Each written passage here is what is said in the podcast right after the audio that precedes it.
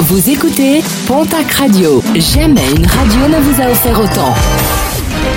L'information locale à 9h, c'est sur Pontac Radio. Bonjour Jean-Marc Courage Sénac.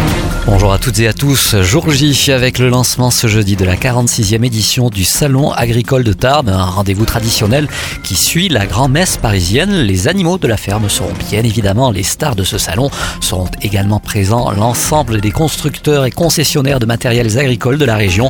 Également mis à l'honneur les produits fermiers et artisanaux locaux. Un rendez-vous qui draine chaque année plus de 50 000 visiteurs.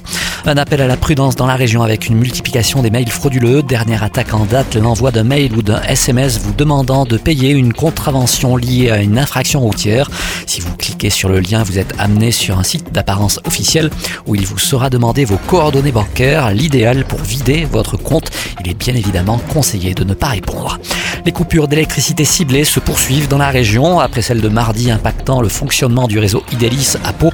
Une nouvelle coupure a touché hier le site Amazon de Morlas sur la zone d'activité de Berlane. Une action revendiquée par la CGT Énergie Béarn Bigorre dans le cadre de son opposition à la réforme des retraites. Pour le syndicat, les milliards nécessaires à financer les retraites se trouvent dans ces multinationales.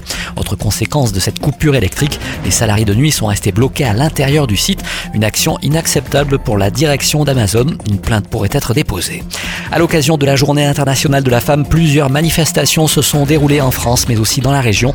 Entre 500 et 1000 personnes à Hoche, hier entre 800 et 1000 à Pau, pour dénoncer un système patriarcal et lutter contre les violences sexistes et sexuelles.